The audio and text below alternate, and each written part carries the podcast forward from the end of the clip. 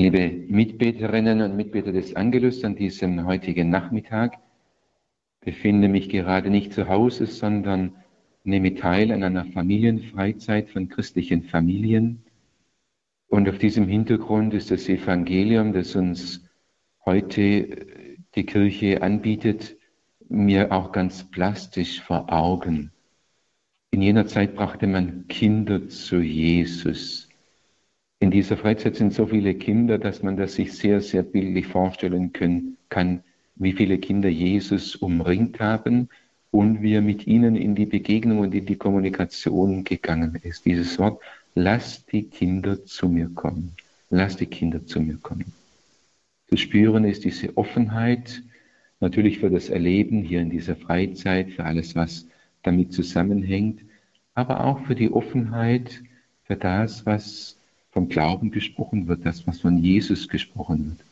Für die Offenheit, man könnte sagen, für das, was vom Himmel herunterfällt, was vom Himmel her kommt, nämlich diese Unmittelbarkeit, Kind sein zu dürfen, diese Unmittelbarkeit, Kind von Papa und Mama sein zu dürfen.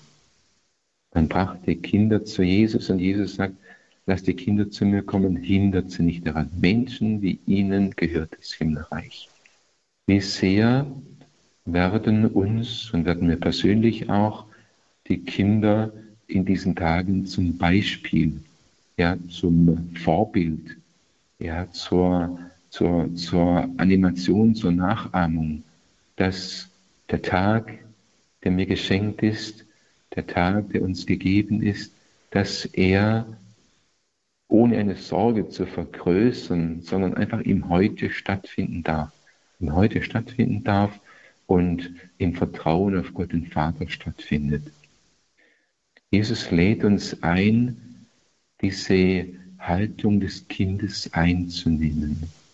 Das heißt, in eine Unmittelbarkeit zu Gott dem Vater zu kommen, dass wir in der Selbstverständlichkeit eines Kindes leben. Die Selbstverständlichkeit, dass die Eltern mich mögen, die Selbstverständlichkeit, dass ich auch einmal unmöglich sein darf, die Selbstverständlichkeit, dass ich ausgehalten werde, die Selbstverständlichkeit, dass ich immer und immer wieder auch zurückkehren darf und die Tür zum Herzen der Eltern, zum Herzen des Vaters offen steht.